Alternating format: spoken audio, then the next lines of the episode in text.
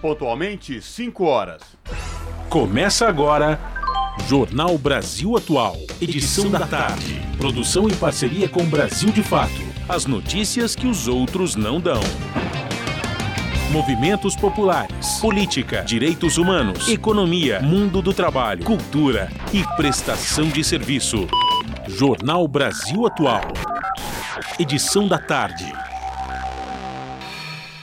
Olá, hoje é segunda-feira, 13 de março de 2023. O Jornal Brasil Atual, edição da tarde, começa agora comigo, Cosmo Silva, e com Larissa Bora. E estas são as manchetes de hoje.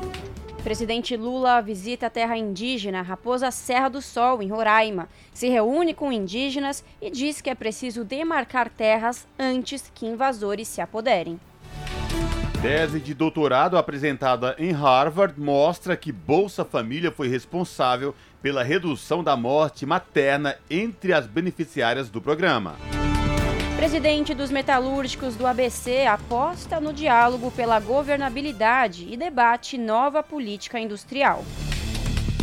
Força Popular é motor para a reconstrução da escola Eduardo Galeano no Quilombo, Campo Grande. Estudo detalha a violência política contra deputadas e senadoras nas plataformas digitais. E a declaração do imposto de renda começa nesta semana. O prazo para declarar vai desta quarta, dia 15 de março, até o dia 31 de abril. O aplicativo da Receita já está disponível. Filhos de mulheres vítimas de feminicídio podem ter direito à pensão após projeto de oito deputadas do Partido dos Trabalhadores ter sido aprovado pela Câmara. O Supremo Tribunal Federal concede liberdade para mais 130 presos por atos golpistas em Brasília. Deslizamento após chuva em Manaus mata ao menos oito pessoas, quatro são crianças. Prefeitura da capital do Amazonas diz que as casas soterradas foram construídas em área de alto risco. Participe do Jornal Brasil Atual por meio dos nossos canais. No Facebook, facebook.com.br Rádio Brasil Atual. Instagram, arroba Rádio Brasil Atual. Você participa também pelo Twitter, arroba RA Brasil Atual. Ou pelo nosso WhatsApp, o número é 11 96893 7672.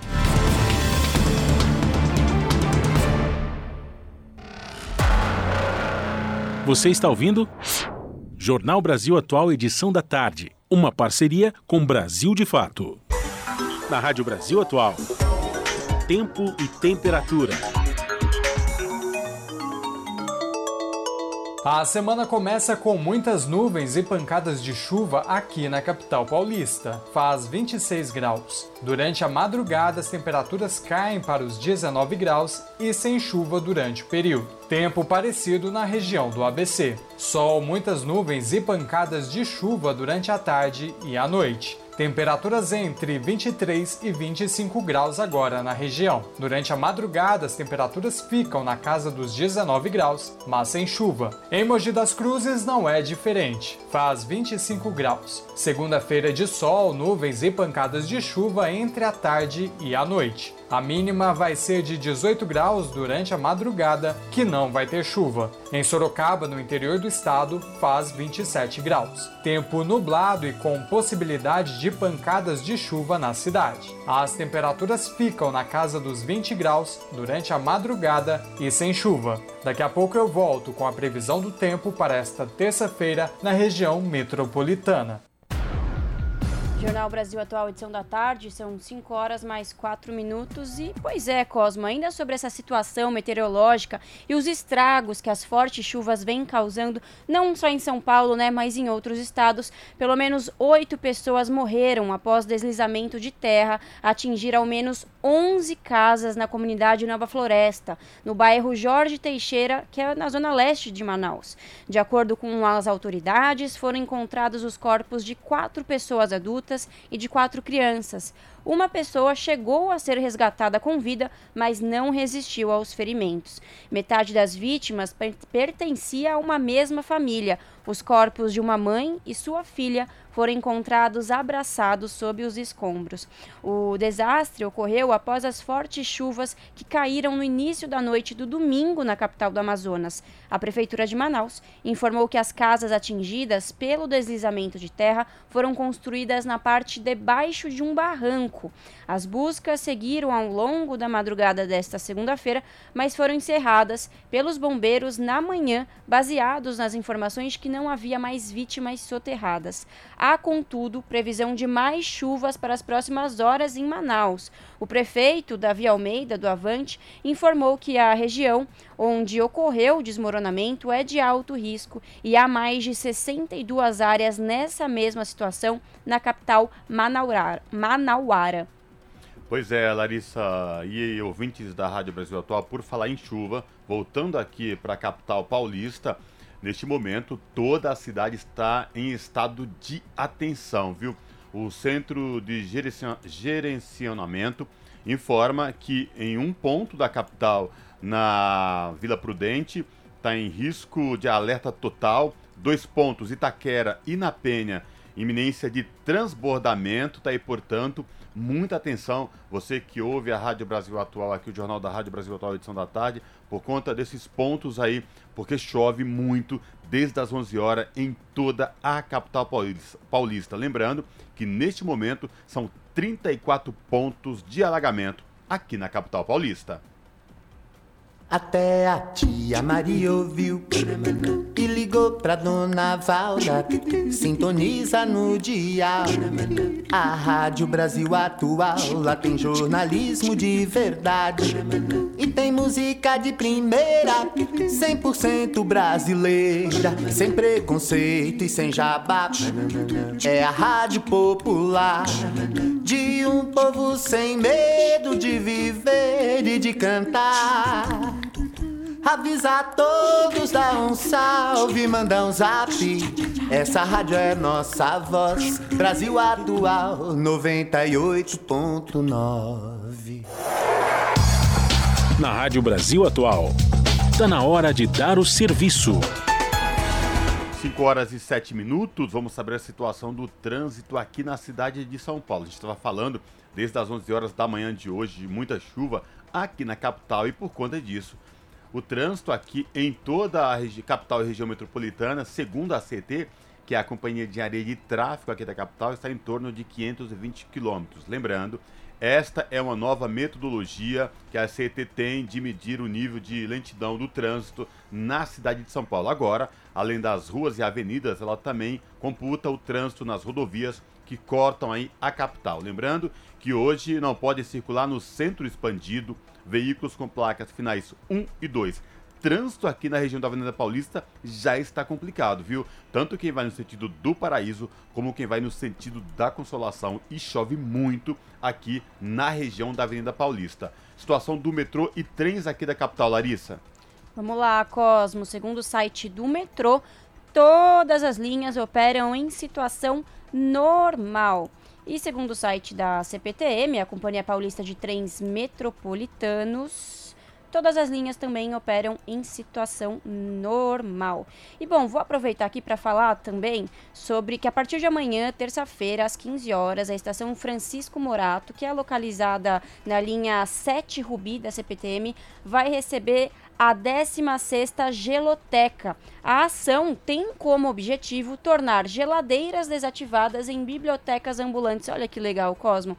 Essa geloteca terá referências do Dia Internacional da Mulher, celebrado no último dia 8 de março. Desde 2018, as estações da CPTM recebem o projeto da geloteca. A atividade foi idealizada pelo professor de arte e psicólogo de educação João Belmonte para despertar a leitura e a troca de exemplares entre as comunidades periféricas em pontos de deslocamentos e encontros dessas pessoas.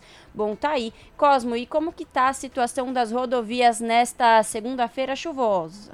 Pois é, Larissa, quem pretende pegar aí as rodovias Anchieta ou rodovia dos imigrantes, a Ecovias, que é a concessionária que administra o sistema Anchieta Imigrantes, informa que quem desce pela Anchieta e quem desce pela rodovia dos imigrantes trânsito tranquilo quem sobe pela Imigrantes também sem nenhum problema. Já quem vem da Baixada para o ABC ou capital pela rodovia Anchieta vai encontrar trânsito lento chegando aqui na região do Planalto, já chegando em São Paulo. Aí isso por conta da chuva que chove forte também no trecho de serra. A Ecovias pede atenção dobrada aos motoristas, porque no momento chove no trecho de serra. Não existem pontos de lentidão especificamente durante todo o trajeto, tanto Anchieta e Rodovia dos Imigrantes, mas atenção redobrada por conta da chuva neste momento aí no trecho de serra. Lembrando, o trânsito lento para quem vem da Baixada para o ABC e capital pela rodovia Anchieta do quilômetro 13 ao 11.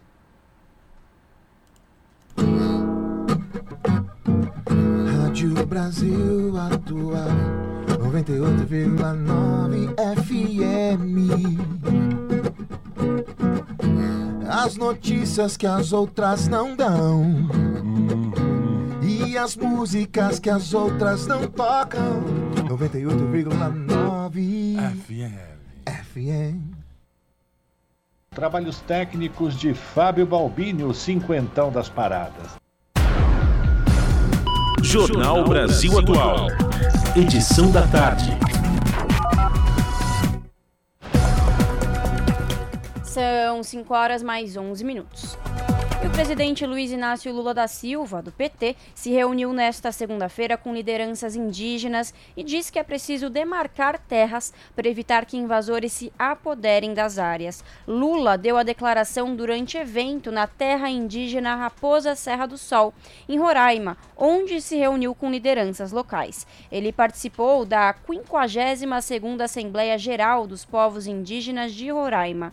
Durante discurso, Lula diz que o território brasileiro um dia foi 100% indígena e que as terras foram invadidas ao longo dos séculos.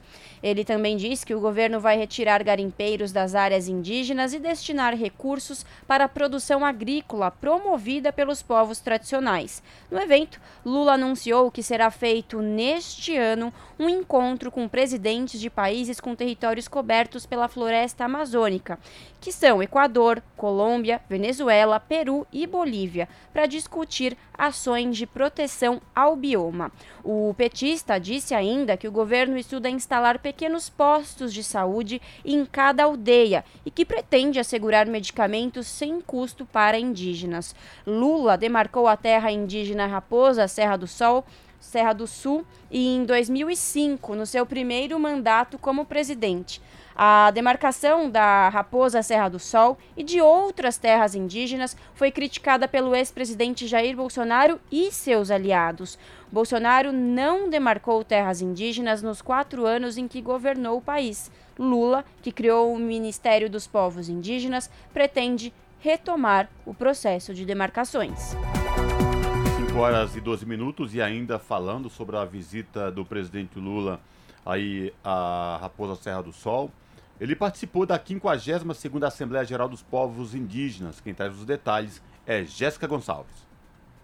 A 52ª Assembleia Geral dos Povos Indígenas de Roraima, que vai até esta terça-feira no Lago Caracaranã, em Normandia, conta com a participação de cerca de duas mil lideranças de diversas etnias. Com o tema Proteção Territorial, Meio Ambiente e Sustentabilidade, o objetivo do encontro é discutir temas prioritários, como a proteção de terras, a gestão de recursos naturais e a agenda do movimento indígena para 2023.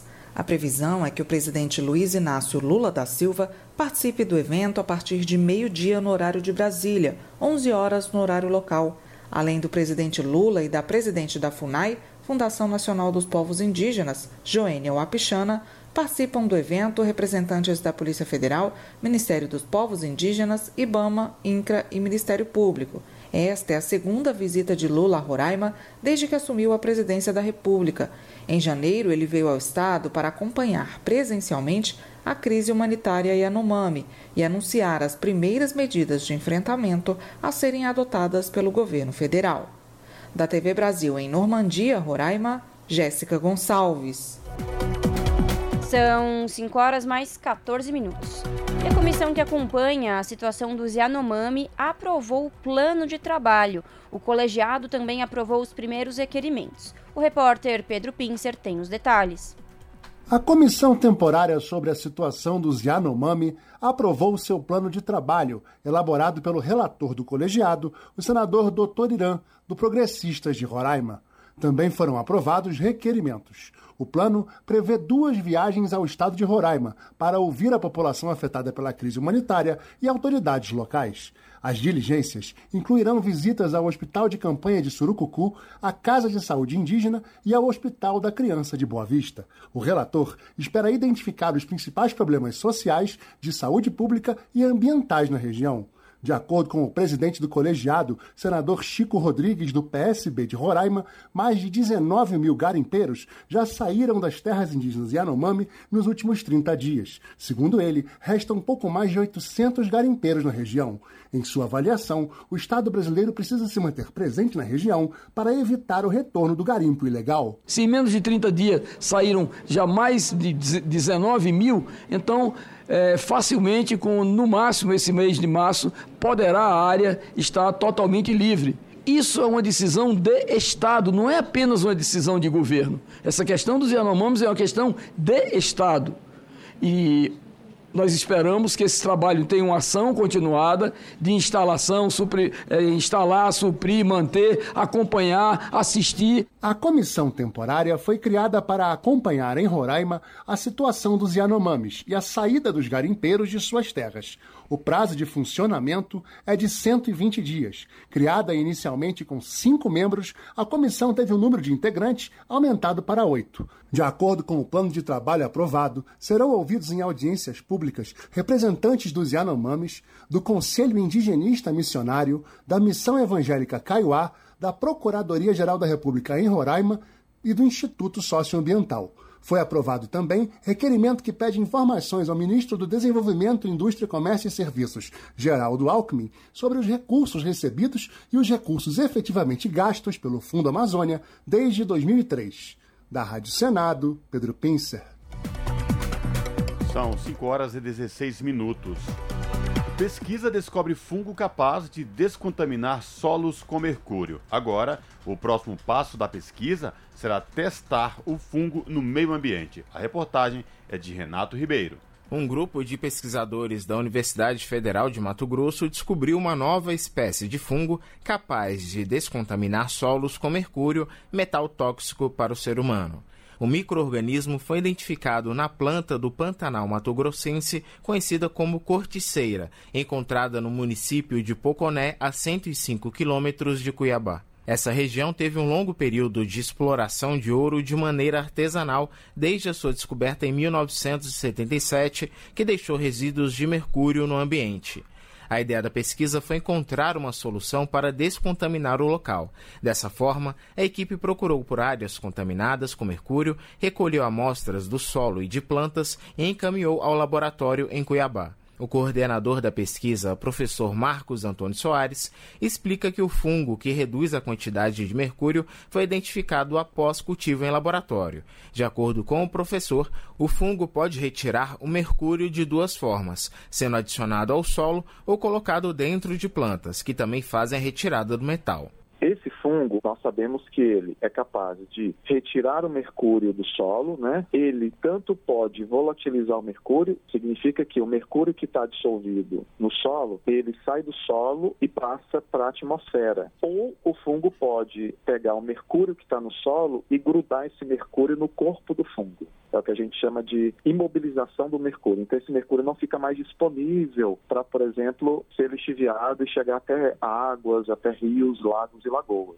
Agora, o próximo passo da pesquisa será testar o fungo no meio ambiente. Quando a gente utiliza, pega o solo contaminado com mercúrio e traz para casa de vegetação e coloca o fungo nessas condições, ele é um excelente remediador de mercúrio, ou seja, ele consegue retirar muito mercúrio do solo. Esse mesmo fenômeno, esse mesmo efeito, a gente acredita que ele vai fazer em condições ambientais. Os fungos são organismos vivos muito pequenos e que podem ser vistos com a ajuda de uma lupa ou microscópio.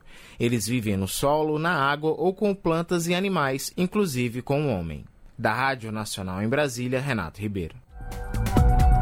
E o consumo de água na Câmara dos Deputados foi reduzida a um terço do que se gastava em 2000, quando se iniciou um projeto na casa para a promoção do uso racional de água. A gestão sustentável de recursos é parte do trabalho do Ecocâmara, iniciativa que completa 20 anos em 2023, como informa o repórter Cláudio Ferreira. Há 20 anos, o Serviço de Sustentabilidade da Câmara, conhecido pela sigla Ecocâmara, faz projetos de educação para a gestão sustentável e o uso racional de recursos, por meio de parcerias com vários setores da casa. Um dos itens da política socioambiental é a preocupação constante com o consumo de água. Desde o ano 2000, há um movimento para enfrentar dois desafios comuns a quem se alinha na solução das crises provocadas por mudanças no meio ambiente: ter água boa e gastar menos. Talita Dornelas, chefe da seção de instalações hidrossanitárias da Câmara, diz que o primeiro passo foi monitorar o consumo. Alguns setores precisam de mais água, como o sistema de ar-condicionado e os espelhos d'água na parte externa. A gente foi verificando os principais troncos de água dentro de cada prédio, instalando hidrômetros que nos permitiram mapear o consumo de cada setor. Então, se tem uma perda, um vazamento, algum equipamento com, com problema, a gente consegue setorizar e atuar mais cirurgicamente no foco ali de perda de água. Conhecidos os detalhes do consumo, a segunda etapa foi usar a tecnologia disponível para racionalizar o uso da água. Talita Dornelas cita as torneiras que fecham sozinhas e despejam menos água e dá outros exemplos. Nós temos prédios muito altos, então às vezes você pega um prédio igual o Anexo 1, são 28 andares. Né? Você pega a parte mais de baixo do prédio, a pressão de água é muito grande, não precisa. Então a gente tem reguladores de vazão né, em função dessas pressões em cada ponto para que desperdice menos água no uso. Os vasos hoje, né, com bacias com caixa, né, que você não usa aquela descarga que às vezes trava e a água fica o dia inteiro correndo. O uso da tecnologia e o mapeamento do consumo deram bons resultados. No ano 2000, o início do monitoramento, a Câmara gastou 335 milhões de litros de água. Em 2022, foram 113 milhões, um terço do que se consumia há duas décadas. Nesse período, a economia foi de 85 milhões de reais. Esse esforço para racionalizar o uso da água também inclui projetos de lei, como o que institui a Semana Nacional do Uso Consciente da Água. A proposta do deputado Luciano Dutti, do PSB do Paraná, é que a semana englobe o dia 22 de março, que é o Dia Mundial da Água, promovendo atividades sobre a importância do consumo racional e entrando nos calendários das escolas públicas e particulares o parlamentar salienta que é preciso avançar no trabalho de educação e mobilização social. Eu acho que desde o momento que várias cidades do Brasil passaram por momentos de racionamento muito severo, acho que ali começou a se mostrar para a sociedade que o assunto é um assunto sério, que precisa ser bem cuidado para que no futuro a gente não tenha novas e graves dificuldades com falta de água. Para Talita Dornelas, chefe da seção de instalações hidrossanitárias da Câmara, o usuário, tanto funcionário quanto público externo, é o parceiro mais importante nesse empenho coletivo por um melhor uso da água. A gente precisa que ele compreenda as ações que a gente faz, porque muitas vezes o nosso povo tem essa água abundante, né? O nosso país é muito rico, né, de todos esses recursos, e a gente foi mal acostumado a ter água sempre ao nosso dispor nas regiões onde a gente tem bons sistemas de água e esgoto. E às vezes o nosso usuário recebe uma torneira que emite um pouquinho menos de água, mas que não torna o uso ruim, né? Mas ele quer aquela água caudalosa, aquela torrente de água. Segundo Talita Dornelas, o próximo passo para consumir água de maneira mais racional na Câmara são os investimentos em reuso. Uma das medidas já implantadas é a utilização de água de poços, que serve para atividades como a manutenção dos jardins. Da Rádio Câmara de Brasília, com informações de Cid Queiroz, Cláudio Ferreira. As notícias que os outros não dão. Jornal Brasil Atual. Edição da tarde. Uma parceria com Brasil de Fato. 5 horas e 24 minutos e o Supremo Tribunal Federal concede liberdade para mais 130 presos por atos golpistas. O entendimento é de que eles já foram denunciados, ou seja, não representam risco ao processo ou à sociedade. Por isso, podem responder em liberdade. Mais detalhes na reportagem de Priscila Mazenotti. O ministro do Supremo Tribunal Federal, Alexandre de Moraes, concedeu liberdade provisória a mais 130 presos pelos atos golpistas do 8 de janeiro. O entendimento é o de que essas pessoas já foram denunciadas, ou seja, não representam risco ao processo ou à sociedade e por isso podem responder em liberdade.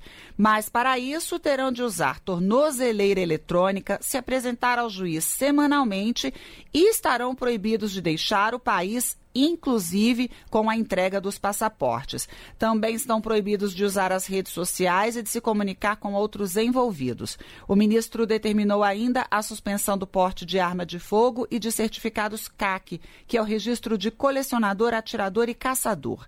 Dos mais de 1.400 presos desde janeiro, mais de mil já foram soltos. Permanecem ainda na prisão 392 pessoas, sendo 310 homens e 82 mulheres. 919 19 pessoas foram denunciadas por incitação pública ao crime e associação criminosa. Desse total, 219 vão responder por golpe de Estado, abolição violenta do Estado de Direito e dano qualificado. Da Rádio Nacional em Brasília, Priscila Mazenotti. 5 horas mais 25 minutos. Fuzileiros protegeram Marinha e Defesa e ignoraram Praça dos Três Poderes no dia 8 de janeiro. Convocados às pressas para a esplanada dos ministérios, 120 homens atuaram para proteger instalações militares, não civis. O repórter Douglas Matos tem os detalhes. Um pelotão de 120 militares do Grupamento de Fuzileiros Navais de Brasília atuou na proteção dos prédios públicos do Ministério da Defesa e do Comando da Marinha na esplanada dos ministérios no dia 8 de janeiro de 2023, durante os ataques golpistas promovidos por bolsonaristas na Praça dos Três Poderes, no Distrito Federal. Convocados às pressas, diante dos atos de destruição nas dependências do Palácio do Planalto, do Congresso Nacional e do Supremo, os fuzileiros navais foram orientados a dar preferência para atuarem nas instalações ligadas aos ministérios em detrimento dos prédios invadidos por golpistas. O Brasil, de fato, obteve, junto ao governo federal, por meio da Lei de Acesso à Informação, a lista de pessoas que ingressaram no prédio do Ministério da Defesa no 8 de janeiro. A consulta revelou inicialmente a presença de 80 fuzileiros navais na esplanada, protegendo o bloco ocupado pelo Ministério da Defesa. Questionado pela reportagem se, além da proteção ao Ministério, o grupamento de fuzileiros navais atuou na proteção de algum outro prédio público na região central de Brasília, o comando da Marinha revelou que outros 40 homens se dedicaram a proteger o prédio da própria Marinha no Bloco C da Esplanada dos Ministérios. O posicionamento dos fuzileiros navais nos prédios da Defesa e da Marinha chama a atenção, já que não foram registrados ataques ou mesmo tentativas de ataques nos edifícios de natureza militar no dia 8 de janeiro. Enquanto isso, os três poderes sofreram avarias que, segundo cálculos da AGU, a Advocacia Geral da União, somam um prejuízo de ao menos 10 milhões de reais, além, é claro, do abalo democrático. Depois de obter a informação sobre a presença de militares da Marinha no 8 de janeiro, o Brasil, de fato, fez as seguintes perguntas ao Ministério da Defesa. Primeiro, quantos militares das Forças Armadas foram convocados para atuar nos atos? Segundo, qual foi a atuação e o local em que atuou cada um dos pelotões? E terceiro, quem foi o responsável pela convocação dos pelotões das Forças Armadas? Por meio de contato telefônico, a assessoria de imprensa da Defesa orientou a reportagem a procurar o Gabinete de Segurança Institucional e o próprio Comando da Marinha, já que alegou não ter a informação. Questionado, o GSI, o Gabinete Institucional, disse que os episódios do 8 de janeiro são tema de processos que correm no Poder Judiciário e que os detalhes da atuação do órgão na data serão concedidos nos autos do processo. A Marinha não respondeu. E para comparar o número de homens da Marinha e de outras forças de segurança, o Brasil de fato também procurou o comando do Exército. Na resposta, a assessoria de imprensa afirmou, aspas, O caso está sendo apurado pelas autoridades competentes. A instituição segue à disposição dos órgãos que apuram os fatos a fim de contribuir com as investigações, sendo que quaisquer esclarecimentos solicitados serão prestados exclusivamente a eles. E nesse contexto, a Força Terrestre tem proporcionado total apoio para esclarecer os fatos. Fecha aspas. Apesar da ausência de informações precisas sobre a atuação das Forças Armadas no 8 de janeiro, a falta de presença ostensiva de militares na proteção da Praça dos Três Poderes é alvo de críticas por uma suposta leniência. Na semana passada, um depoimento obtido pela repórter Carolina Brígido, colunista do site UOL, relata que um servidor da Polícia Federal que estava no Palácio do Planalto durante os ataques disse que os militares escoltavam os golpistas que depredaram o local até a saída de emergência para evitar que fossem presos. O depoimento e a revelação sobre a convocação de militares da Marinha no 8 de janeiro engrossa uma série de dúvidas que pesam sobre os militares. Três inquéritos policiais militares foram encaminhados pelo Ministério Público Militar ao STF. Um deles, segundo apurou uma reportagem do UOL, investiga a atuação da tropa do Exército de plantão no Planalto, isso no dia da invasão, mais especificamente a postura de integrantes do regime de cavalaria de guarda e do batalhão da Guarda Presidencial, compostos por militares da Ativa. Da Rádio Brasil de Fato, com reportagem de Paulo Motorim em Brasília. Locução: Douglas Matos. Jornal Brasil Atual, edição da tarde, são 5 horas e 30 minutos. O governo Lula lançou na última sexta-feira programa para identificar obras prioritárias no país. O anúncio foi feito em cerimônia no Palácio do Planalto, com a presença de prefeitos e dirigentes de entidades municipalistas. A reportagem é de Daniela Longuinho. O governo federal lançou nesta sexta-feira a plataforma online Mãos à Obra, com o objetivo de identificar, em diálogo com prefeituras, as obras paralisadas em todos os estados e municípios do país. O anúncio foi feito em cerimônia no Palácio do Planalto, com a presença de prefeitos e dirigentes de entidades municipalistas. Para o presidente Lula, o mapeamento de obras de infraestrutura que estão paralisadas e serão retomadas trará benefícios sociais e econômicos para o país. Muita coisa nova vai acontecer. Nós temos, só para vocês terem ideia, mais de 14 mil obras paralisadas nesse país. Obras que começou no meu governo, que não foi acabada, obras que começou no governo da Dilma. Ou seja, sinceramente, eu não sei o que aconteceu nesse país, que houve uma paralisia. E nós, então, pode ficar certo que nós vamos retomar todas as obras que estão paralisadas, vocês vão ser contribuintes, porque o mãos à obra que o Rui anunciou aí, vocês vão dizer qual é a obra da cidade de vocês que precisa ser feita. De acordo com o governo federal, as prioridades são equipamentos de saúde, educação, esporte, cultura, além de unidades habitacionais do Minha Casa Minha Vida. Durante o evento, o presidente Lula também anunciou que vai reajustar em até 39% o repasse para a merenda escolar na rede pública de ensino. Os recursos serão repassados para estados e municípios por meio do Programa Nacional de Alimentação Escolar, que atende cerca de 40 milhões de estudantes de toda a educação básica. A merenda escolar não era reajustada desde 2017. O ministro da Educação, Camilo Santana, detalhou os novos valores e destacou que eles terão acréscimo acima do IPCA do período. No ensino fundamental e ensino médio, reajuste é de 39%. Nas escolas de indígenas e quilombolas, ele é de 35%. Nos demais, 28%, garantindo, presidente. Você está saindo, presidente, de um investimento que era de 4 bilhões por ano para 5,5 bilhões nesse ano de 2023. Dirigindo-se aos gestores municipais, o ministro do Desenvolvimento Agrário, Paulo Teixeira, ressaltou a importância da inclusão de alimentos da agricultura familiar na merenda escolar. A presença de alimentos da agricultura familiar na merenda escolar foi, aos poucos, provocando mudanças estruturais na qualidade das refeições, garantindo a oferta de alimentos frescos, adequados e saudáveis. Segundo o governo federal, o investimento total da alimentação de estudantes será de 5 bilhões e 500 milhões de reais em 2023.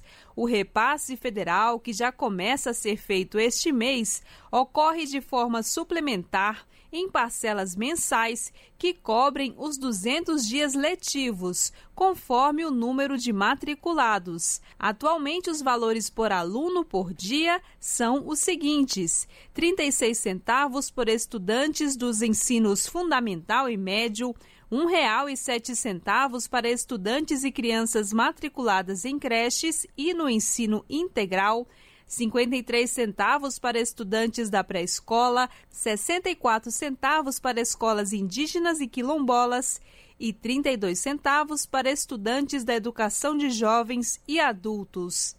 Da Rádio Nacional em Brasília, Daniela Longuinho. Você está ouvindo? Jornal Brasil Atual, edição da tarde. Uma parceria com Brasil de Fato. 5 horas mais 35 minutos. O governo federal confirma a proposta de 9% de reajuste a servidores. Auxílio alimentação também teria acréscimo de 200 reais. A reportagem é de Oussama El Gauri. Governo confirma a proposta de 9% de reajuste a servidores federais. Entidades vão submeter o valor à aprovação dos trabalhadores. Além do reajuste salarial linear de 9%, o governo também propõe um acréscimo de 200 reais no auxílio alimentação, que passaria de 458 reais para R$ 658. Segundo o Ministério da Gestão e da Inovação em Serviços Públicos, a proposta do governo já tem impacto previsto no orçamento deste ano de 11 bilhões e 200 milhões de reais. Participaram da mesa de negociações com o governo várias entidades representativas de servidores públicos federais. Agora a proposta do governo vai ser submetida aos trabalhadores. A pauta de negociações tem três momentos. O primeiro trata do aumento de 2023 a partir de maio. Em seguida, acontecem as discussões sobre a legislação e as condições de trabalho dos servidores, as chamadas pautas não econômicas. E, por fim, vai ser discutido o aumento salarial para 2024, já que a lei orçamentária para o próximo ano está em construção. Com informações da Agência Brasil, da Rádio Nacional em Brasília, Oussama El Gauri. Jornal Brasil Atual, edição da tarde, são 5 horas e 36 minutos. Caixa Econômica Federal vai capacitar mulheres da periferia do Rio de Janeiro. A iniciativa faz parte do programa Mulheres de Favela, lançado na sexta-feira. A reportagem é de Tâmara Freire. 300 mulheres da periferia do Rio de Janeiro vão participar de oficinas de capacitação voltadas para o empreendedorismo, oferecidas pela Caixa Econômica Federal. A iniciativa faz parte do programa Mulheres de Favela. De acordo com a presidenta da Caixa, Maria Rita Serrano, o programa depois será levado para Salvador e São Paulo. Para poder garantir a emancipação das mulheres, garantir ações de empreendedorismo, porque nós mulheres temos capacidade para mudar a nossa realidade, melhorar a vida, não só nossa, dos filhos e da família. Depois dessa primeira etapa, nós trataremos com ações de empreendedorismo voltada para possibilidade de microcrédito, microfinanças, porque não basta dar o curso, né?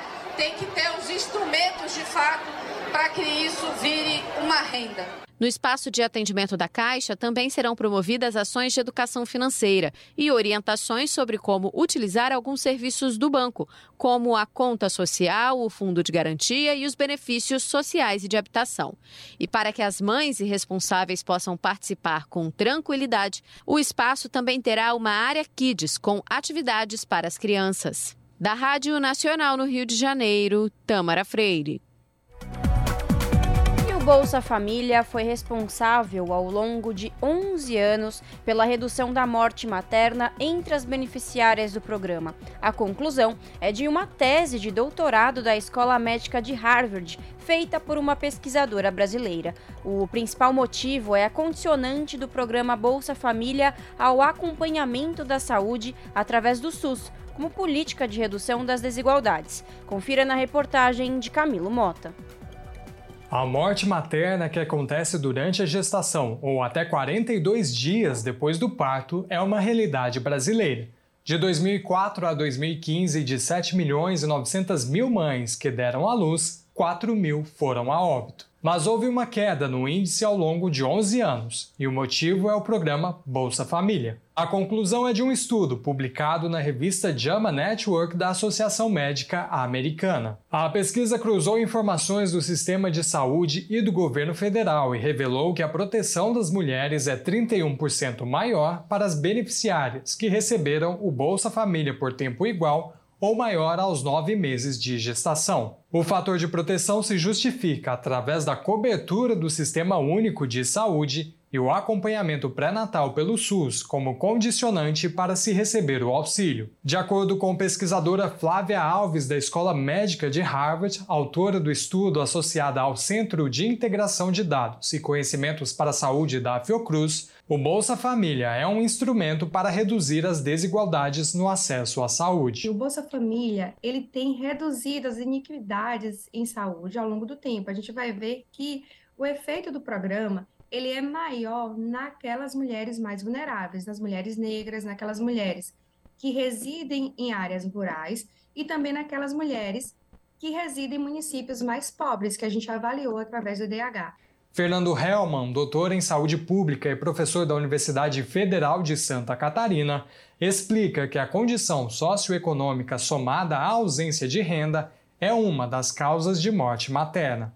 Por exemplo, a falta de se ter um acompanhamento materno dessas mulheres, né, ou a falta de não se, o, o fato de não se ter é, uma orientação faz com que elas, né, por exemplo, se vamos supor que uma mulher ela é pobre e está em situação de desespero, acaba praticando, por exemplo, a Bolsa Seguro, que é uma das causas, não é a única, né? Das causas de mortalidade materna, mas é uma das causas preocupantes. Tem outras, como, por exemplo, eclâmpsia, né? Tem questões relacionadas ao, ao próprio parto. E elas são, então, atendidas na, na atenção básica e feito esse acompanhamento, o que, de fato, vai trazer uma, uma certa prevenção, por exemplo, né? O Bolsa Família foi criado em 2003 pelo governo Lula. O Ministério do Desenvolvimento Social e Combate à Fome e o monitoramento das condicionalidades de saúde e educação também foram criados no primeiro governo Lula. O combate à fome e à pobreza e a obrigação de matrícula das crianças nas escolas, além do acompanhamento da saúde, eram as principais medidas do Bolsa Família na sua versão original. Em 2021, o governo Bolsonaro substituiu o programa pelo Auxílio Brasil, que não garantia a obrigatoriedade da permanência escolar nem o acesso à saúde pública. O terceiro governo Lula voltou com o programa com melhorias e a garantia do acesso à educação e à saúde para a manutenção do benefício. Para o professor Hellman, houve um retrocesso no último governo que acentuava as desigualdades no acesso à saúde. Quanto menos a gente investe em saúde pública, mais fica na, nas mãos do mercado e da falta de necessidade das outras pessoas, principalmente mais pobres, em ter o acesso, né? Uhum. Então ela também é linkada. E nesses últimos anos, o problema do teto de gastos que políticas públicas, como por exemplo na área da saúde, foi teve impacto muito sério, né? Desigualdade também no acompanhamento pré-natal, que é superado quando há programas de transferência de renda somados ao investimento em saúde pública, como pontuou Flávia. Aqueles programas de transferência condicionada de renda que vêm sendo pautados para reduzir a pobreza e que é um dos principais determinantes da mortalidade materna, assim como é, o acesso a serviços de saúde de qualidade, então, a gente vai ver que atuando nessas duas esferas, com, que, que é o papel principal do programa Bolsa Família, que é também o papel principal né, dos programas de transferências condicionadas de renda, eles vão conseguir, então, reduzir a mortalidade materna ao longo do tempo. Camilo Mota, Rádio Brasil Atual e TVT. Jornal Brasil Atual, edição da tarde, são 5 horas e 43 minutos. Filhos de mulheres vítimas de feminicídio podem ter direito à pensão após projeto de oito deputadas do Partido dos Trabalhadores ter sido aprovado pela Câmara. A proposta ainda precisa passar pelo Senado, mas se entrar em vigor, menores de 18 anos nesta condição devem receber um salário mínimo até alcançar a maioridade. Apesar de esperarem que crianças e adolescentes não precisem do projeto, focando na prevenção e no combate ao crime contra a mulher, especialistas elogiam a medida. Eles avaliam que ela não deixará os beneficiários ainda mais vulneráveis caso percam os beneficiários, caso percam a mãe para o feminicídio. Acompanhe na reportagem de Kaique Santos. Uma mulher morta a cada seis horas. Dos 3.930 casos de assassinatos registrados no ano passado, conforme dados do Monitor da Violência e do Fórum Brasileiro de Segurança Pública, 1.410 casos foram de feminicídio, quando o crime é motivado pelo fato de a vítima ser mulher numa situação em que a mulher é mãe e possivelmente a principal responsável financeira da família, caso ainda mais complicado. Como fica o filho ou os filhos que ainda não são adultos? Algum parente vai cuidar? Ele fica órfão e sem algum responsável? Como seguir a vida? Com quais recursos? O projeto de lei aprovado pela Câmara dos Deputados na última quinta-feira busca atender menores que estejam passando por este problema, em geral, crianças e adolescentes em situação de vulnerabilidade. As autoras são oito deputadas federais do PT.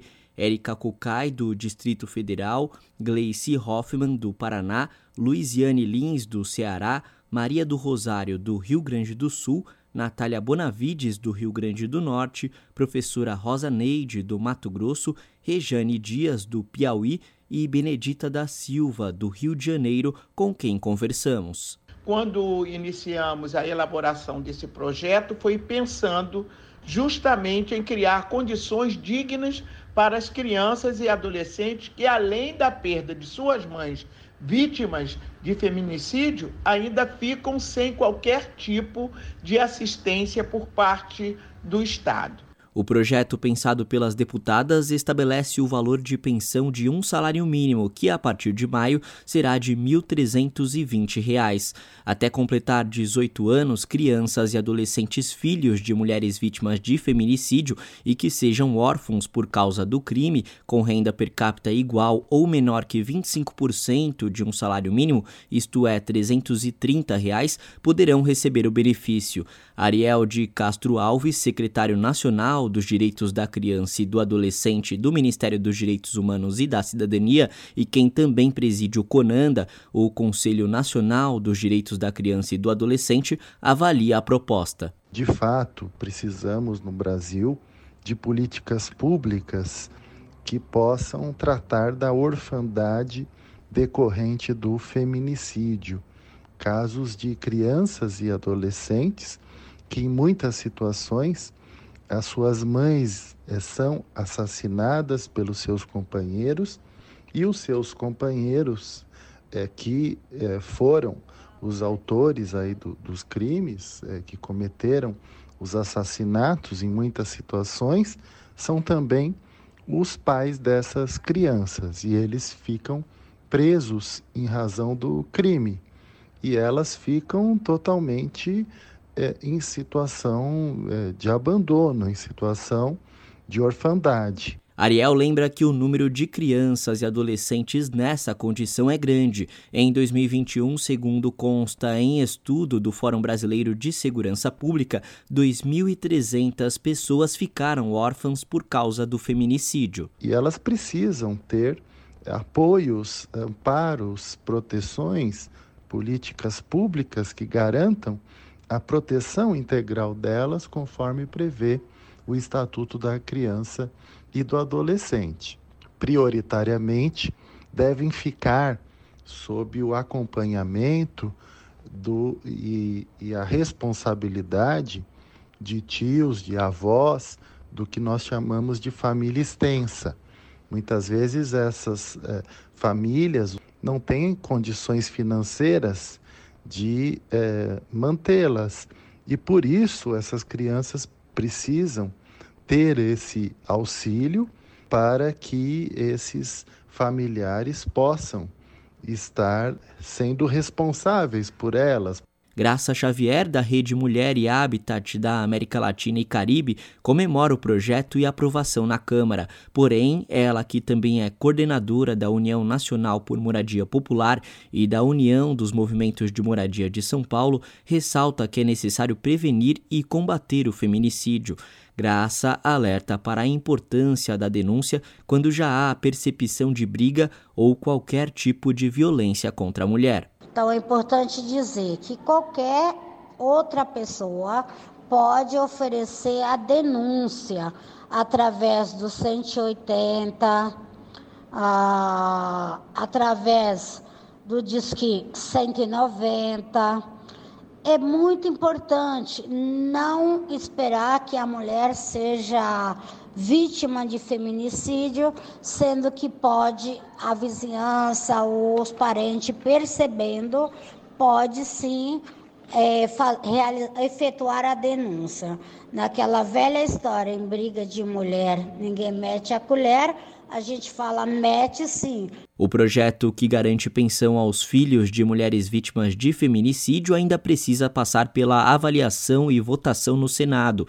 A deputada Benedita tem boas expectativas. A Câmara já deu a sua resposta ao aprovar o projeto e garantir uma pensão especial de um salário mínimo aos filhos biológicos, adotivos ou dependentes. A proposta segue agora para análise e votação no Senado, onde eu acredito que o resultado também seja favorável. Kaique Santos, Rádio Brasil Atual e TVT. 5 horas mais 50 minutos. Estudo detalha a violência política contra deputadas e senadoras nas plataformas digitais. A repórter Paula Bitar tem os detalhes. Pesquisadores da Universidade Federal Fluminense produziram um relatório detalhando a violência política de gênero sofrida por parlamentares mulheres nas plataformas digitais durante a última legislatura. O estudo analisou ao longo de seis meses ataques feitos no Twitter, Facebook, Instagram e YouTube contra 79 deputadas federais e 12 senadoras. De acordo com o relatório Mapa da Violência Política de Gênero em Plataformas Digitais, no período de tempo analisado, foram encontradas mais de 4 milhões de mensagens. Cerca de 9% delas, ou seja, 360 mil, traziam alguma ofensa. Foi no Twitter que se encontrou a maior quantidade de conteúdo violento, cerca de 24%, praticamente uma em cada quatro das postagens analisadas continham violência. Mas foi no Facebook que foram encontrados os maiores índices de engajamento, ou seja, os posts violentos tiveram maior visibilidade. O insulto, a invalidação e a crítica negativa são as principais formas de ataque, somando mais de 90% das mensagens. A sátira e o humor provocativo representam 30% das mensagens. Uma das pesquisadoras responsáveis pelo estudo, Letícia Sabatini, destaca que o impacto das ofensas não é apenas pessoal, contra a vítima especificamente, mas também na qualidade da democracia brasileira. Ela também explica o objetivo dessas mensagens a violência discursiva, que é o tipo analisado nesse relatório, ela tende a ser mais sutil, né? Porque tirando algumas exceções, geralmente é uma violência mais camuflada. Ainda mais por ser online, existe aí um entendimento na sociedade de que aquilo ali não vai afetar os seus alvos, mas afeta sim. E o objetivo é justamente esse: afetar essas mulheres para afastá-las desse lugar que supostamente não é delas, mesmo que elas tenham sido democraticamente eleitas. A motivação dos ataques foi principalmente ideológica. 22,3% das postagens continham ofensas direcionadas a partidos, alianças ou espectro político ideológico. As parlamentares de esquerda são duas vezes mais atacadas que as de direita. Letícia Sabatini ressalta o cenário de polarização e radicalização do país. Você ataca determinada deputada porque ela é de determinado partido, porque ela defende determinado projeto de lei, porque ela apoia determinado político, mas ao invés de atacá-la no campo das ideias, argumentando, promovendo ali uma discussão que pode ter discordâncias e ser saudável, ao invés de fazer isso, você ataca aquela mulher no campo pessoal. Você fala do corpo dela, da família, da capacidade intelectual. A deputada a receber mais ofensas foi Talíria Petrone, do PSOL do Rio de Janeiro, seguida da então deputada Daiane Pimentel, do União da Bahia, e da deputada Jandira Fegali, do PCdoB do Rio de Janeiro. Segundo Talíria Petrone, o estudo constata que as principais plataformas digitais viraram arenas de disseminação do discurso de ódio e da desinformação. Ela também destacou que o assassinato de Marielle Franco ocorreu há cinco anos, portanto, a violência política de gênero não é novidade. De acordo com a pesquisadora Letícia Sabatini, um avanço no combate à violência política contra as mulheres foi a lei aprovada no Congresso que estabelece normas para prevenir e combater a prática durante as eleições e no exercício de direitos políticos e funções públicas. A legislação incluiu no Código Eleitoral o crime de assediar, constranger, humilhar, perseguir ou ameaçar por qualquer meio candidata a cargo eletivo ou detentora de mandato eletivo, utilizando-se de menosprezo ou discriminação à condição de mulher ou à sua cor, raça ou etnia, com a finalidade de impedir ou de dificultar a sua campanha eleitoral ou o desempenho de seu mandato eletivo. A pena é de reclusão de 1 a 4 anos e multa. Da Rádio Câmara, de Brasília, Paula Bitar. Esse é o Jornal Brasil Atual, edição da tarde. Uma parceria com Brasil de Fato. São 5 horas e 55 minutos. Declaração do imposto de renda começa nesta semana. Saiba quem deve declarar e o prazo para a declaração que vai desta quarta, dia 15 de março, até o dia 31 de abril. O aplicativo já está disponível. Os detalhes com Douglas Matos. Entre os dias 15 de março e 31 de abril, todos os brasileiros que receberam em 2022 mais de R$ 28.559,70 deverão declarar o imposto de renda. Ou seja, independentemente de a pessoa ser assalariada, aposentada ou pensionista do INSS, se o valor de rendimentos tributáveis alcançou esse limite, a pessoa deve acertar as contas com o leão. No caso de quem teve uma renda anual em 2022 abaixo desse valor, ao mesmo tempo em que possui bens que somam mais de 300 mil reais, também deve declarar. No entanto, se o aposentado ou pensionista do INSS tiver mais que 65 anos, o valor mensal de isenção muda, vai para R$ 3.807,96.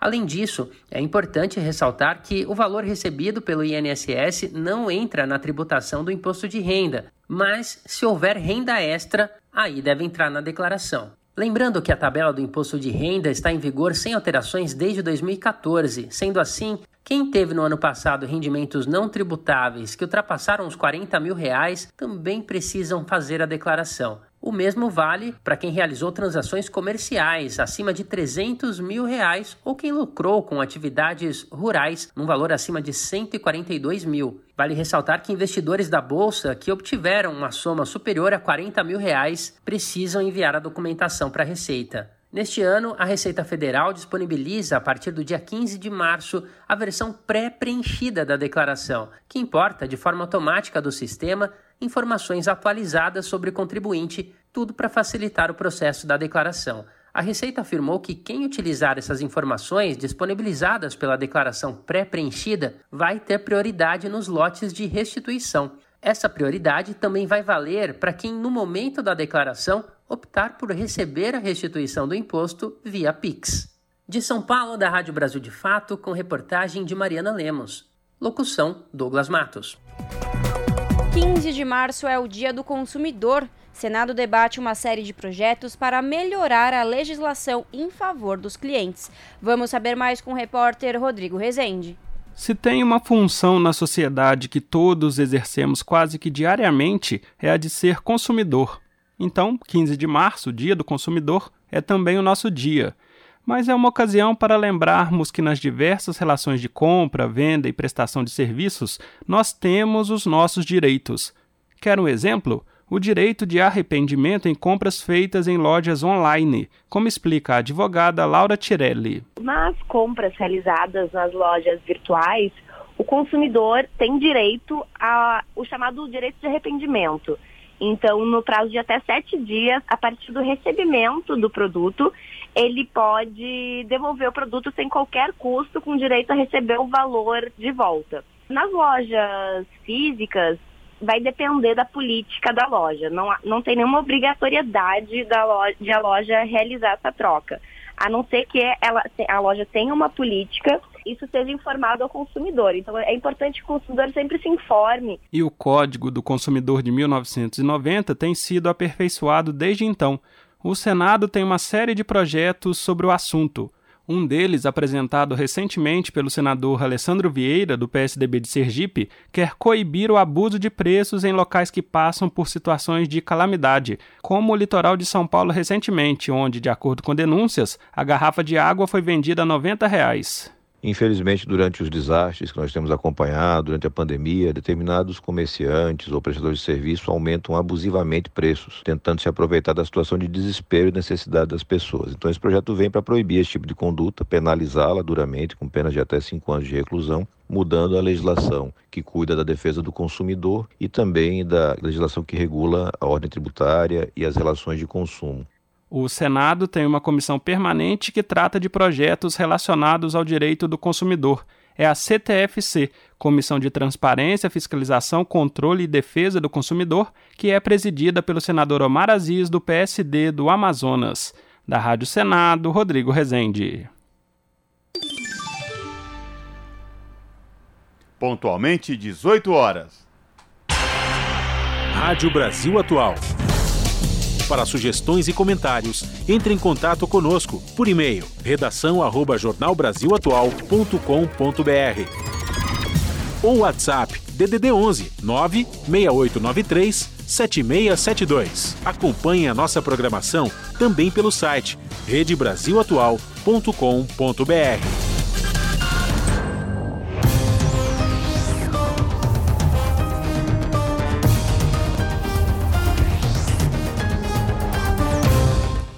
chegou o momento de fazer conexão com a redação do seu jornal para saber quais são os destaques da edição desta segunda-feira chuvosa. O seu jornal começa logo mais às 19 horas na TVT, canal digital 44.1 ou pelo canal do YouTube, youtube.com/redetvt. No comando dela, a apresentadora Ana Flávia Quitério. Boa noite, Ana. Quais são os destaques dessa segunda? Olá, Lares e Cosmo, uma excelente segunda e semana para vocês, para todos os ouvintes da Rádio Brasil Atual, para todos nós, né? E vamos aos destaques então da edição de hoje aqui do seu jornal. Bom, começa amanhã, terça-feira, o primeiro turno das eleições do Sindicato dos Metalúrgicos do ABC. A categoria escolhe os representantes dos comitês sindicais de empresas, responsáveis pela representação do sindicato no chão de fábrica. E a repórter Giana Rodrigues ela conversou com os sindicalistas sobre esse processo eleitoral e da importância né, de ter um representante aí nos representantes, na verdade, dos comitês sindicais de empresas para falar aí, né, representando os, os trabalhadores né, na fábrica, no chão da fábrica e tudo mais. Bom, vamos falar também sobre um estudo, né, muito importante no caso que revelou o perfil de imóveis ociosos no centro de São Paulo. De acordo com essa pesquisa, 74% dos imóveis analisados são de herdeiros e instituições religiosas. Para se ter uma ideia do que eu estou falando nessa questão de porcentagem, só no município de São Paulo, Enquanto 400 mil famílias não têm moradia adequada e 48 mil pessoas estão em situação de rua, somente no centro da cidade, estou falando no centro, existem 881 imóveis abandonados ou ociosos. Quase 75% deles são de herdeiros ou instituições religiosas e 85% são de um único dono. Na reportagem vocês vão entender o que, que são esses imóveis ociosos, o que dá para ser feito, né, no caso, e o que, quantas pessoas, né, quantas famílias poderiam ser aí abençoadas por uma moradia nesses locais. E para finalizar, a briga entre o governo do Rio de Janeiro e o STF pelo uso das câmeras das fardas continua. É, as, as câmeras é, nos uniformes dos agentes. A Polícia Militar Fluminense diz que não tem prazo para colocar os equipamentos nas unidades especiais, como o BOP, mesmo sob o risco de intervenção militar. Vocês vão entender um pouco mais dessa briga. Bom, além desses três destaques, vocês já sabem. Notícias, Informações completas vocês conferem pontualmente às sete da noite comigo no seu jornal. Um bom programa, Lares e Cosmo. Um beijão grande para todo mundo e eu aguardo vocês até daqui a pouquinho. Jornal Brasil Atual, edição da tarde. Uma parceria com Brasil de Fato. 6 horas e 3 minutos, vamos atualizar a situação do, das chuvas aqui na capital paulista. No início do jornal aqui da Rádio Brasil Atual, edição da tarde, a gente deu um panorama geral da cidade de São Paulo, falando os pontos de alagamento e que a cidade toda estava em estado de atenção. Agora, 6 horas e 4 minutos, a cidade saiu do estado de atenção, ela continua só em estado de observação. Vários pontos que tinham de alagamento na cidade já foram, a água já foi sendo escoada, mas lembrando, neste momento, são 41 pontos de alagamentos em toda a cidade de São Paulo. E por conta das fortes chuvas que caíram aqui na cidade de São Paulo, a CT suspendeu o rodízio municipal, né, que um, veículos com placas finais 1 e 2 não podiam circular hoje por conta do rodízio municipal no centro expandido, mas aí por conta dessa chuva torrencial que caiu na tarde, início da tarde desta segunda-feira, aqui na capital, a CT suspendeu o rodízio municipal. Até, portanto, a cidade saiu do estado de atenção e continua em estado de observação. Brasil de Fato 20 anos. Apoie e lute.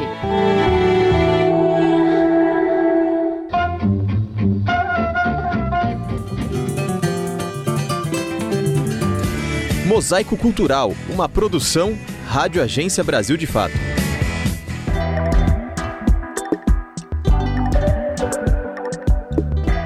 De tijolo em tijolo, a escola Eduardo Galeano começa a ser reerguida no Quilombo Campo Grande, localizado no sul de Minas Gerais. O projeto é resultado de uma grande campanha de arrecadação de recursos para reconstruir o espaço onde haverá salas para educação infantil, secretaria, biblioteca, além de alojamentos e áreas para o curso de agroecologia.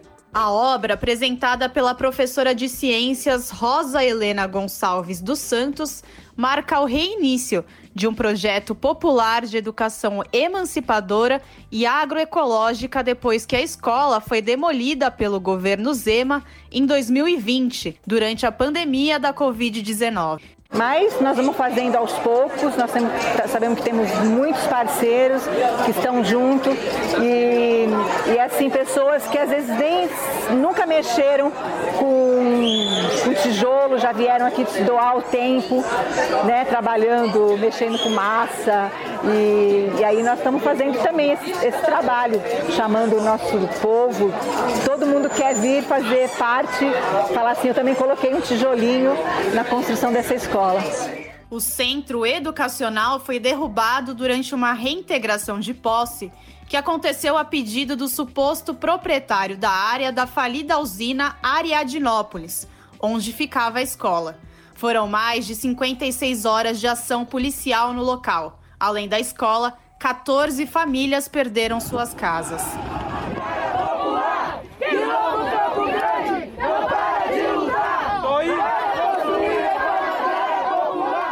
A escola Eduardo Galeano funcionava desde 2015. Nela, estudaram centenas de pessoas, entre jovens e adultos, que aprenderam a ler e a escrever. Entre elas estava seu João e Dona Clarice, o casal que vive há mais de 10 anos no acampamento Sidney Dias dentro do Quilombo Campo Grande, concluiu o ensino fundamental em 2019. Aí, teve esse tropeço, eles derrubaram a nossa escola do campo. Aí foi um transtorno.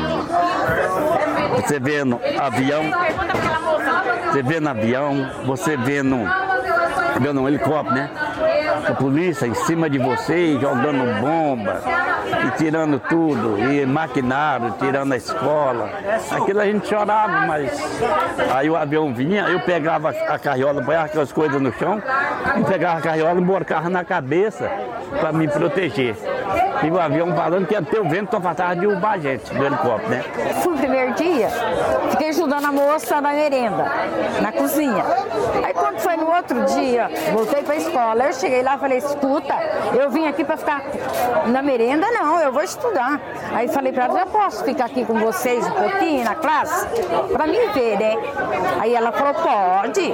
Aí eu falei, ah, agora eu quero estudar, vou, vou estudar. Aí que eu cheguei aqui, aí comecei a ter aquelas ideias de estudar. E tinha essa senhorinha, a dona Ricarda, e ela trabalhava nesse setor de, de educação e abria um horizonte para a gente, idoso, que nem no meu caso eu já estava idoso, né? Vão, você vai voltar a estudar, você vai voltar a estudar porque é bom. Aí eu comecei a ter vontade de estudar. Mas para o banco da escola eu quero voltar. Quero voltar se Deus me der licença, ainda quero estudar aqui. Se ela vir com o colegial, aí eu faço o colegial. Ricarda Maria Gonçalves da Costa, citada por seu José, vive há 21 anos no acampamento. Ela esteve desde o início nos projetos de educação do Quilombo Campo Grande, no começo dos anos 2000, e deu aulas para dezenas de pessoas. Aí nós começamos no setor de educação a fazer as propostas e nessa veio um projeto, projeto Pronera, que era para acampados e assentados da reforma agrária. Aí nós nos inscrevemos, deu certo, aí nós começamos, além de estar no setor de educação, dar as aulas para os companheiros. Então veja você, pôs-se uma escola no chão e veja o que é esse projeto que nós estamos aqui hoje. Então veio um mal, foi derrubado todo esse mal, caiu por terra e agora as bênçãos de Deus, de Oxalá, como acredite cada um, está se levantando, porque o homem tem fé, o MST tem fé. Estamos indo e chegaremos lá com certeza. Ex-aluno da escola Eduardo Galeano, João, percebe diferenças entre a escola do campo e a da cidade. Você cria um afeto, né, com a escola, com as pessoas, com o convívio, que é diferente do da cidade. A maneira do professor tratar você é diferente da cidade, porque ali o professor tem tempo de falar com você, tem tempo. Praticamente na aula de ciências, que pode ter muito mais é, prazer de ter aula prática, porque você está no ar livre, você aprende muito mais. Você mexe com a terra, você planta uma horta, por exemplo. Da Rádio Brasil de Fato, Beatriz Ramos.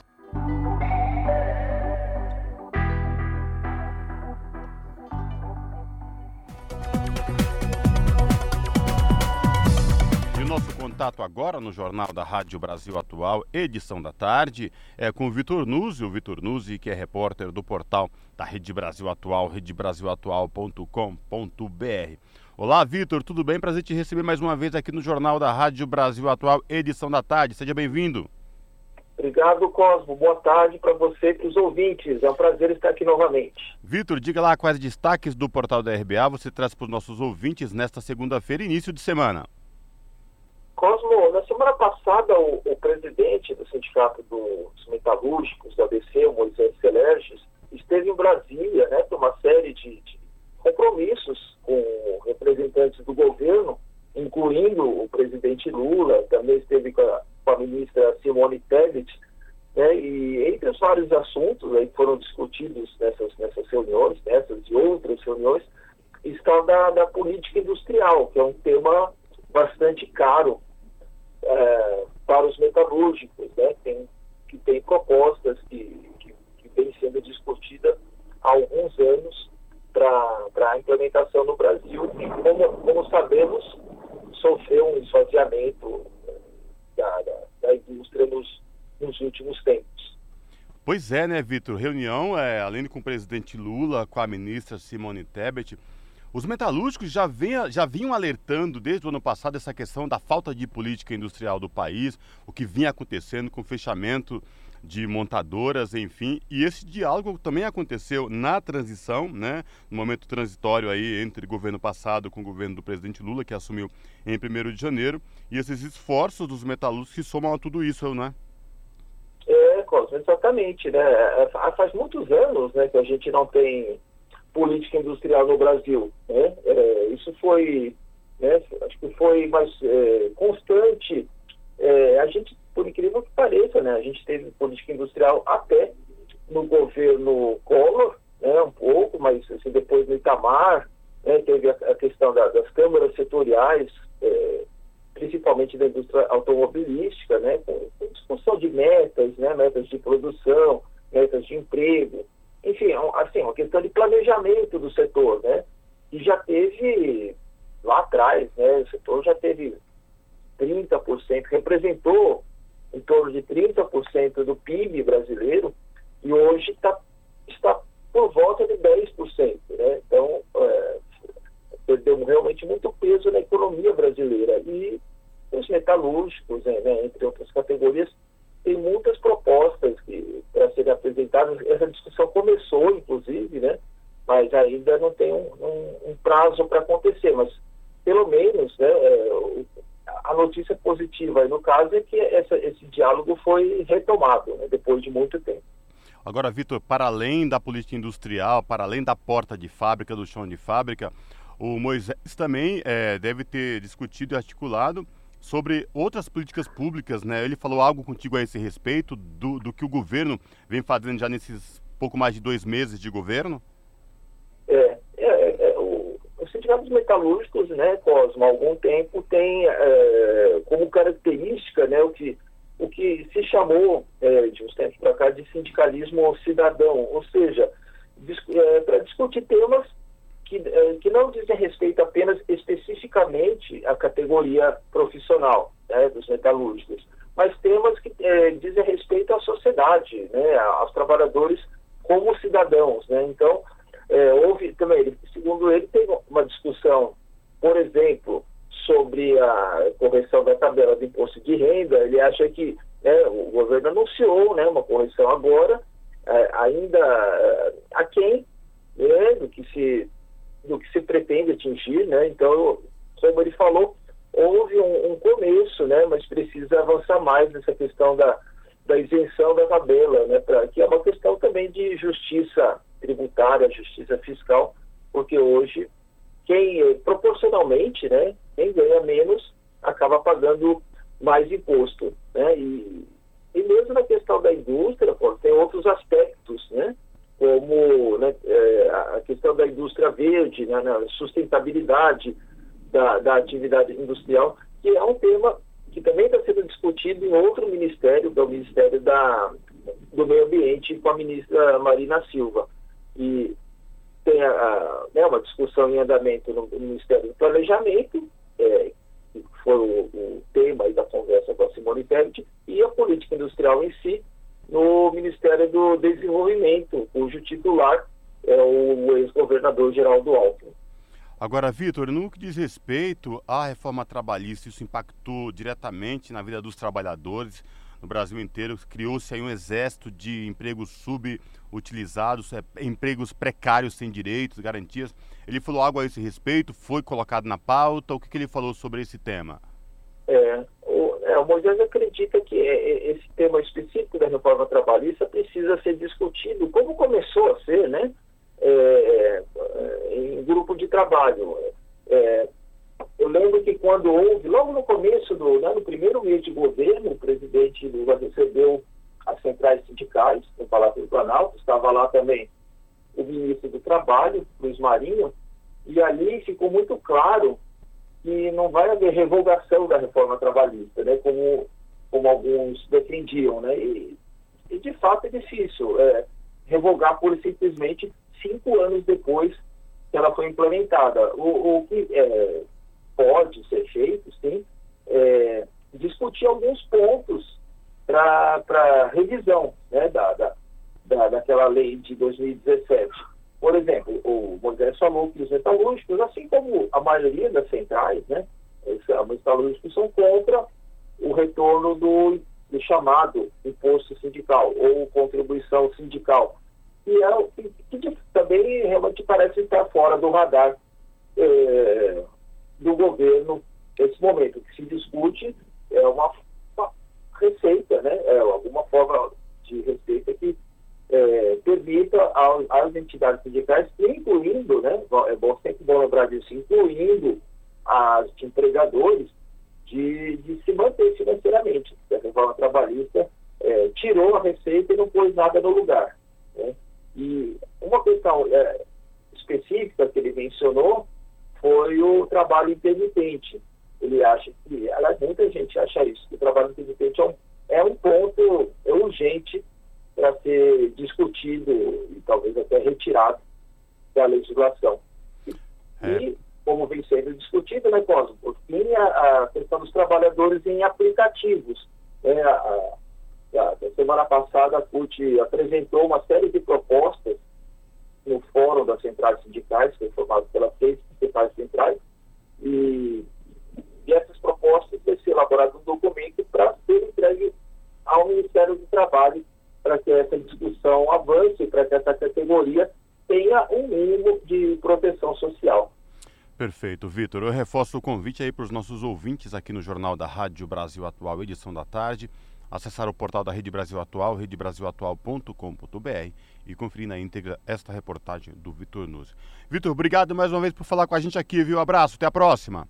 Um abraço, boa semana para você e para os ouvintes. Falamos aqui com Vitor Nuzzi, no jornal Brasil Atual. As notícias que os outros não dão. Jornal Brasil Atual. Edição da tarde. Uma parceria com Brasil de Fato. 6 horas mais 20 minutos. Covid-19, pandemia completa três anos com 699 mil mortes no Brasil. O país registrou também pouco mais de 38 milhões de infectados. A reportagem é de Beatriz Albuquerque. No dia 11 de junho de 2020, às 3 da tarde, Lívia recebeu a ligação que mudou a sua vida para sempre. O seu marido, com apenas 30 anos, havia falecido em decorrência de complicações da Covid-19. O comerciante Erinaldo não pôde ficar muito tempo em casa em isolamento porque trabalhava em um supermercado na Grande São Paulo. Poucos dias depois de retornar às atividades, ele pegou o vírus e não resistiu. Erinaldo deixou para trás os planos da viagem para visitar a família no Nordeste, o projeto de trocar de carro e a sua grande paixão, que era o filho de menos de dois anos, João Pedro. Lívia conta que o menino sofreu com a falta do pai e que eles demoraram muito tempo para conseguir retomar a vida. O mais difícil é, é ver o meu filho. Ele chorava, ele perguntava pelo pai. Fiquei muito tempo paralisada. Fiquei um ano ou até mais sem sair de casa para nada mesmo. Assim. Eu não fiquei com muito medo, eu fiquei muito apavorada. Erinaldo faz parte dos 699 mil brasileiros que perderam a vida desde março de 2020. E neste dia 11, quando se completam três anos do início da pandemia no Brasil, tudo parece começar a voltar ao normal. A máscara já não é mais item frequente nas ruas festas e shows retornam aos calendários das cidades. Mas essa sensação de segurança das pessoas se deve a um conjunto de fatores, mas especialmente à vacinação. Isso é o que avalia o infectologista Julival Ribeiro.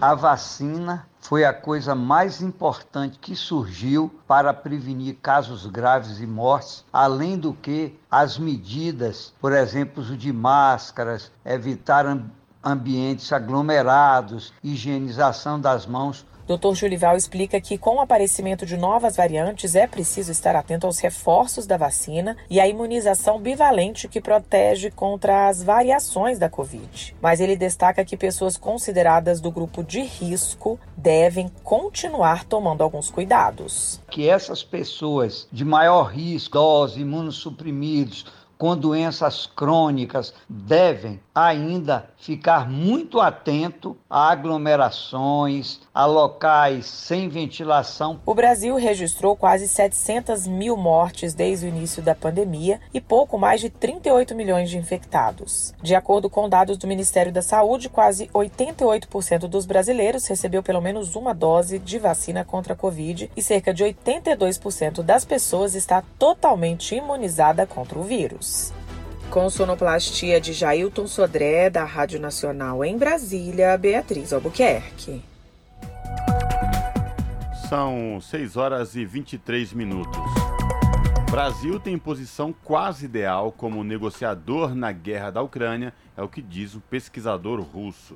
A diplomacia brasileira enfrenta desafios de manter equilíbrio entre neutralidade e assumir papel de mediador. As informações com Sergei Monin. O Brasil sempre buscou manter o papel neutro em relação à guerra da Ucrânia. Sem deixar de condenar a ação russa, o presidente Lula também atribui ao Ocidente e à Ucrânia parte da culpa pela manutenção do conflito, o que resultou em uma simpatia de Moscou pela posição brasileira. No entanto, recentemente o Brasil votou a favor de uma resolução da Assembleia Geral da ONU condenando a invasão russa na Ucrânia. Na semana passada, Lula conversou com o presidente ucraniano Volodymyr Zelensky e defendeu a integridade territorial da Ucrânia. Para o professor de Relações Internacionais da Universidade de São Petersburgo, Victor J. Fetz, o Brasil mantém uma coerência em sua posição sobre a guerra. Para o Kremlin é mais importante o que o Brasil declara paralelamente. O Brasil diz que não fornecerá armas a nenhuma das partes, não vai participar de sanções unilaterais. Por isso, eu acho que o Kremlin avalia a posição do Brasil dentro de um conjunto.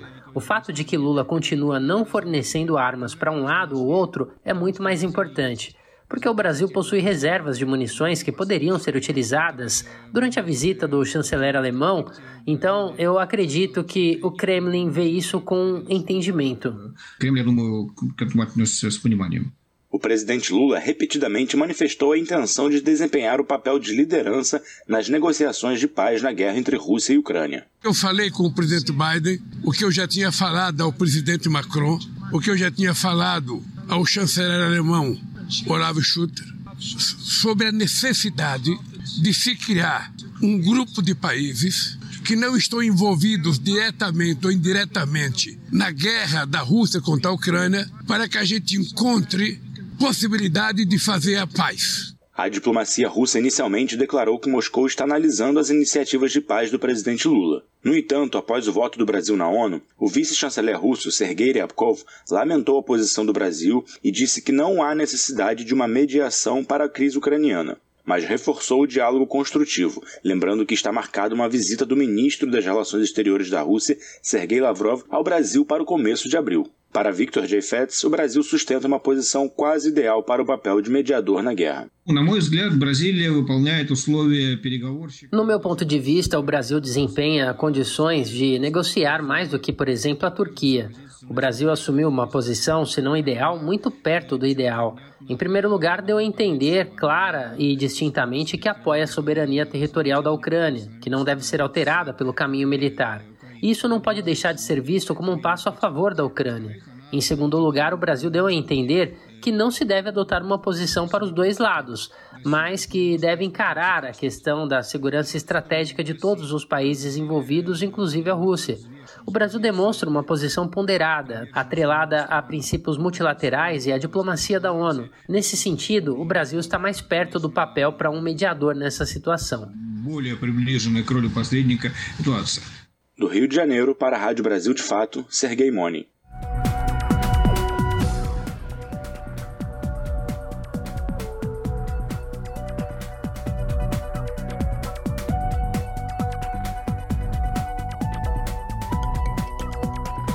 A pluralidade de ideias e a informação confiável nunca foram tão necessárias. Você que gosta do conteúdo jornalístico produzido pela Rádio Brasil Atual e pela TVT tem uma missão muito importante: dar o seu apoio para que nossa voz continue cada vez mais forte. Jornalismo independente, com responsabilidade com a notícia e com a democracia, só é possível com a participação e o apoio popular. Acesse o site catarse.me/tvt, faça a sua assinatura e nos ajude com sua contribuição. Rádio Brasil Atual e TVT. Compromisso com a notícia. Compromisso com você.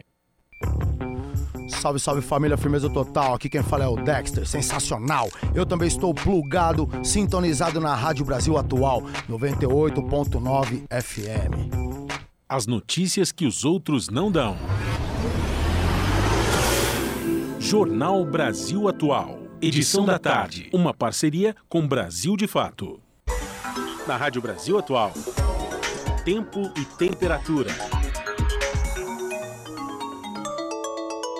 A terça-feira vai ser nublada aqui na capital paulista. Pode ter pancadas de chuva durante a tarde e a noite. As temperaturas vão ficar entre os 19 e 27 graus. Previsão que se repete em todo o ABC. Sol, muitas nuvens e previsão de pancadas de chuva à tarde e à noite em todas as cidades da região. Os termômetros vão ficar entre os 18 e 26 graus. A mesma previsão para Mogi das Cruzes: sol, nuvens e possibilidade de chuva entre a tarde e a noite. Os termômetros vão ficar entre os 18 e 26 graus. E em Sorocaba, no interior do estado, terça-feira de sol, nuvens e pancadas de chuva durante a tarde e a noite. Os termômetros vão ficar entre os 20 e 27 graus. Camilo Bota, Rádio Brasil Atual. Termina aqui mais uma edição do Jornal Brasil Atual, edição da tarde, que teve a apresentação de Larissa Borer e Cosmo Silva e nos trabalhos técnicos Fábio Balbini. Você fica agora com Papo com Zé Trajano, aqui na Rádio Brasil Atual e TVT. Na sequência, o seu jornal às 7 da noite na TVT, canal 44.1 digital em São Paulo e na Grande São Paulo, e também transmitido no YouTube da TVT, youtube.com/redtvt. Às 8 da noite, você continua na Rádio Brasil Atual porque tem circuito MPB. A gente volta amanhã a partir das 5 da tarde, aqui esperando você mais essa companhia junto comigo, Larissa Borer, e ele, o Fabião das Massas, o nosso técnico aqui que nos coloca no ar, que coloca as matérias no ar, enfim, ele, o Fabião das Massas, o vovô. A gente volta amanhã a partir das 5 da tarde. Tchau!